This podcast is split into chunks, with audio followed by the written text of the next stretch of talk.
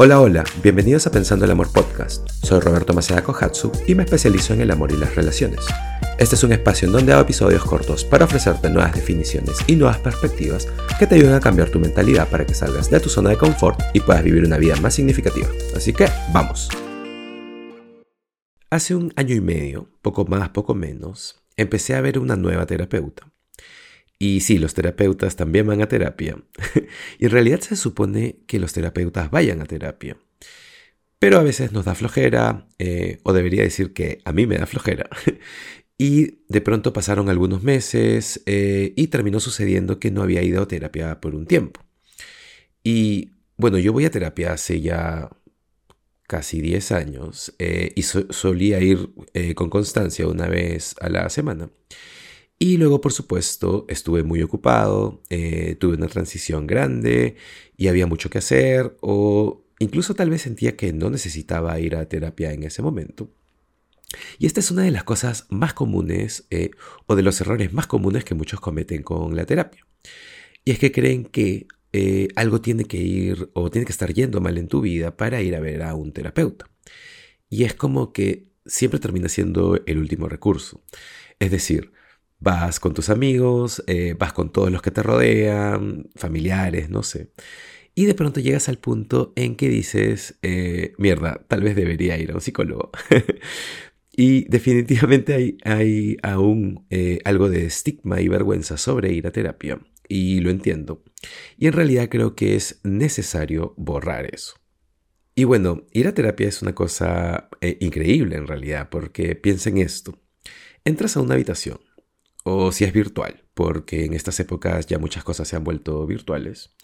Pero entras en ese espacio eh, con tu café, te sientas y la otra persona va a hacer todos los 50 minutos sobre ti.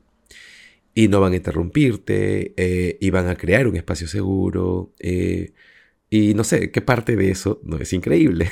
es como es como un talk show que trata sobre ti. y no sé por qué o, quién no querría eso, ¿cierto? Y, por supuesto, eh, puede ser algo costoso, eh, pero no sé, tal vez tienes un seguro, porque ahora hay muchos seguros que cubren el área de psicología. Pero si tienes un seguro que lo cubre, eh, lo primero que quiero decirles y recordarles es que no tienen excusa para no ir a ver a un terapeuta. Y no importa si tu vida está bien, eh, ir a terapia solo va a hacer que puedas entenderte mejor a ti mismo, solo va a... Eh, porque esta es la cosa, todos necesitamos... Eh, o no solo se trata de hablar de tus sentimientos, y creo que esa es la otra cosa. Muchas personas piensan, piensan, no, no necesito hablar de mis sentimientos, bla, bla, bla, tengo a mi pareja, tengo a mis amigos o familiares, no necesito ir a terapia. Y la verdad es que no solo se trata de eso. A veces eh, la real dinámica de la relación que tienes con tu terapeuta es... Eh, esa relación en sí misma es sanadora.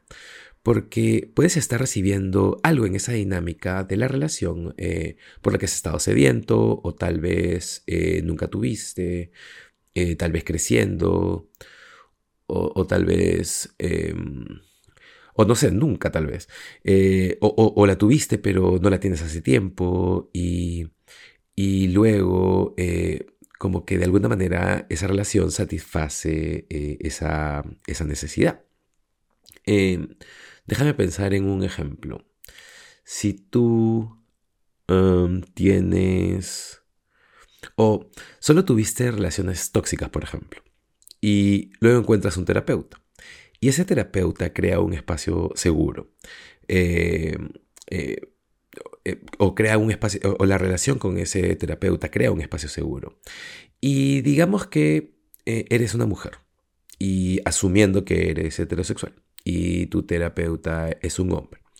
Y en realidad tienes la posibilidad de estar en un espacio en donde la relación es sana y hay el acto de escuchar o todo lo que no has tenido en tus relaciones íntimas. Entonces ese proceso en sí puede ser muy sanador. Y también puede ayudarte a ver o ser más consciente o abrir los ojos eh, para saber que, eh, ah, así se siente ser escuchada o ser entendida. Y luego empiezas a tener una lista o por lo menos una idea de lo que quieres buscar en tu próxima relación. Además de la experiencia de todo eso, eh, no es solo saber algo de manera lógica, sino el experimentarlo. O sea, esto es lo que se siente que alguien me escuche, que alguien me valide, todas esas cosas. Así que, de alguna manera los aliento realmente a ir a terapia si es que pueden costearlo o si tienen un seguro que lo cubra. Y además, eh, bueno, también es difícil encontrar un buen terapeuta porque no solo se trata de lo que esta persona ha estudiado o las letras detrás de su nombre o que le funcionara a alguien que conoces, eh, también se trata de la química entre ustedes dos, eh, las perspectivas que tiene, la forma de trabajar y todo eso. Pero no uses eso como excusa para no ver a un terapeuta. La verdad es que eh, tienes que ir al menos dos o tres sesiones para realmente sentirlo. Y no todas las sesiones van a ser increíbles, o van a volarte la cabeza, o cambiar tu forma de pensar. Pero sí te digo que algunas sesiones pueden cambiar tu vida. Y te juro que puedes tener una sesión con tu terapeuta y salir, eh, no literalmente como una persona diferente, pero en el camino de ser alguien completamente diferente, por muchas revelaciones increíbles o entendimientos de ti mismo o de la manera en que piensas sobre tu historia, etcétera, etcétera. Y esto me pasó eh, hace un año y medio con esta nueva terapeuta. Bueno, ya no es nueva porque ya voy año y medio viéndola. Pero la cosa es que no había ido a terapia por algunos meses. Y empecé con eh, alguien eh, nueva.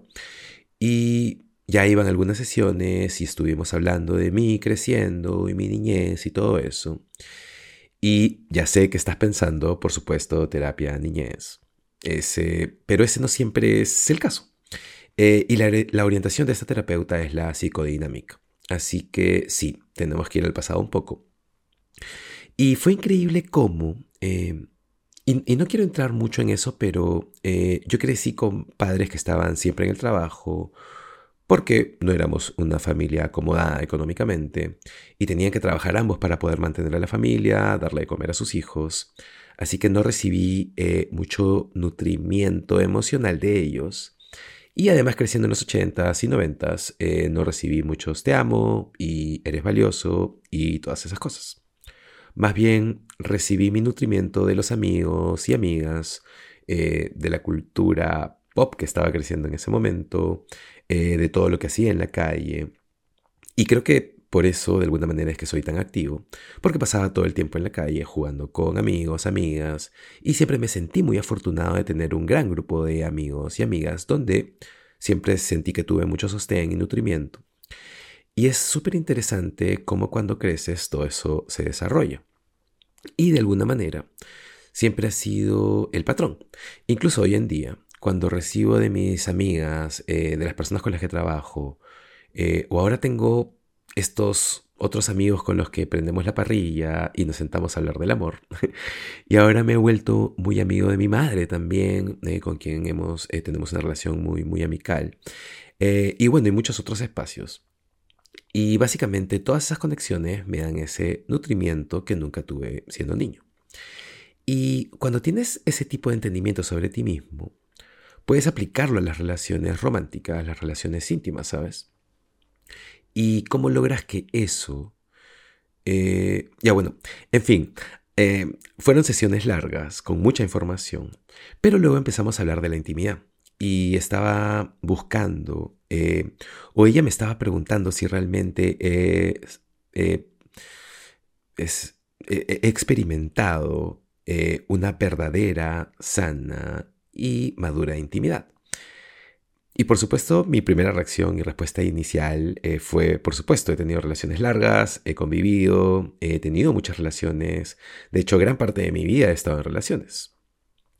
Pero luego, si realmente miras, observas, eh, y no puedes hacer esto por ti mismo, necesitas un terapeuta o un coach o alguien que coja un espejo y una linterna y te haga las preguntas correctas para que puedas procesarlo realmente.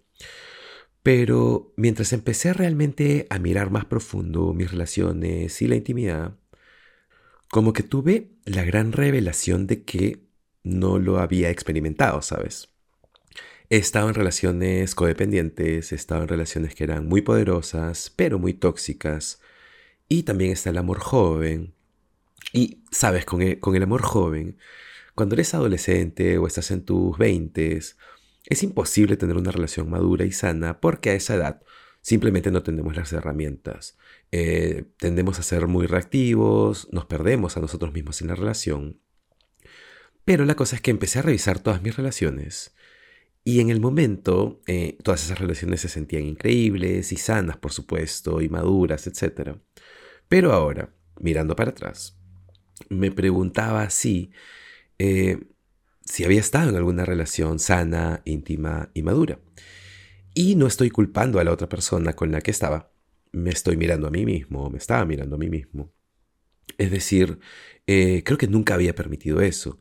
Eh, no creo que realmente haya podido permitir eso, permitirme eh, ser amado. Y esa fue la gran revelación.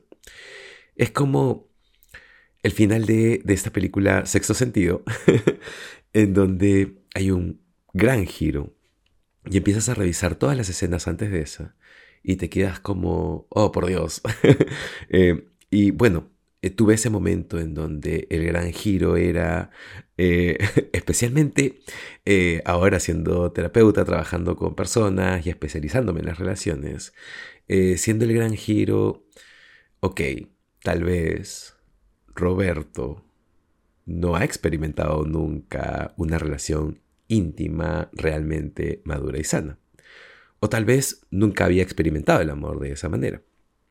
Y solo me quedé como a la mierda y solo me quedé sentado como por dos minutos eh, en silencio mientras revisaba todas mis relaciones y solo era como wow tipo me explotaba la cabeza eh, y bueno pero la verdad es que eh, creo que no soy solo yo creo que muchas personas pueden sentirse relacionadas a esto o sea hay algunas personas que han estado en relaciones maduras y sanas, en donde dos personas, eh, dos personas completas, eh, y esto de ser completas no es un interruptor que puedes prender y apagar, ese es un proceso y siempre estamos cambiando. Pero dos personas en ese camino de crecimiento, teniendo una relación con límites y explorando una intimidad más profunda, eh, la vulnerabilidad y no solo la química, la atracción y el sexo increíble sino en realidad una conexión más profunda y permitiéndose cada uno el amarse mutuamente. Y eso, eh, eso en realidad es raro, porque cuando crecemos eh, nuestra historia nos afecta y la forma en que estamos cableados eh, afecta la forma en que amamos. Se generan barreras y defensas e internalizamos cosas y, y a veces no permitimos que otras personas realmente nos amen. Así que la pregunta es, eh, ¿estás en tu relación actual o si estás saliendo con alguien eh, o tal vez piensa en tu última relación, en la última relación que tuviste, has, eh, has permitido que alguien realmente te ame en un nivel más profundo en lugar de solo amarte como en sí pasan tiempo juntos y sí hay conexión y sí hay sexo y todo eso, pero realmente amarte en un nivel más profundo. Has permitido eso. Porque tienes que permitir eso para que eso pueda suceder. Así que por supuesto es encontrar a alguien que elija amarnos y, obviamente, y luego es también tomar la decisión de ser amado. Eh, y eso es realmente, eh, ese es como el tema que venía pensando estas semanas, eh, recordando un poco eh, con mi terapeuta todo este año y medio. Y, he estado fascinado con cómo se, ve eso para mí ahora. Y no sé, de, creo que aún no tengo las respuestas, sigo en mi viaje. Pero sin embargo es muy, muy emocionante porque para mí en parte fue triste y en parte sigue siendo emocionante. Fue triste porque, claro, miré para atrás y es como, a su no he experimentado realmente una relación íntima, madura y sana. Y eso era un poco triste eh, a mi edad. Pero también es emocionante porque ahora, eh, cada vez que me he podido relacionar con alguien, siempre he buscado el seguir siendo, eh, ser un estudiante de todo eso, seguir siendo un estudiante del amor y explorar todo desde el tacto hasta lo verbal, hasta los besos y las conversaciones y ser vulnerable y todo en el tema de la intimidad real. Y realmente ser un estudiante y explorarlo y deshacerme de mis definiciones y experiencias y no comparar. Y realmente permitirme ser amado. Y por supuesto que todo eso puede dar miedo, pero también es muy emocionante. Así que pregúntate si estás permitiendo eso. Y si no lo estás haciendo, ¿qué te está deteniendo? Eh, ¿Qué hay dentro de ti? ¿Qué se activa en ti? ¿Qué hay en ti que te hace poner un escudo y no permitir que eso suceda? ¿O estás permitiendo que eso suceda y lo buscas y estás sediento de eso, pero tu pareja tal vez no tiene las herramientas o, o, no, o no tiene la habilidad de darte eso? Y si ese es el caso, eh, necesitas tener algunas conversaciones honestas contigo y con tu pareja, porque nunca van a poder tocar notas más altas en la relación, a menos que alguien esté dispuesto a amarte profundamente de esa manera y tú estés dispuesto dispuesta a aceptar ese amor profundamente de esa manera y que todo eso además sea de ida y vuelta. Eso es todo lo que quería hablar el día de hoy. Gracias por estar aquí, gracias por escucharme. Espero que haya sido un episodio significativo y no te olvides de compartirlo si crees que a alguien le puede gustar, eh, porque es la única manera de que este podcast llegue a más gente y siga creciendo. Creo que eso es todo lo que quería decir. No te olvides de seguirme en Instagram y sigue el podcast para que te avise cuando haya un nuevo capítulo, aunque ya sabes seguramente que sale todos los martes y viernes. Gracias por estar aquí. Nos vemos en el siguiente episodio de Pensando el Amor Podcast. Chao.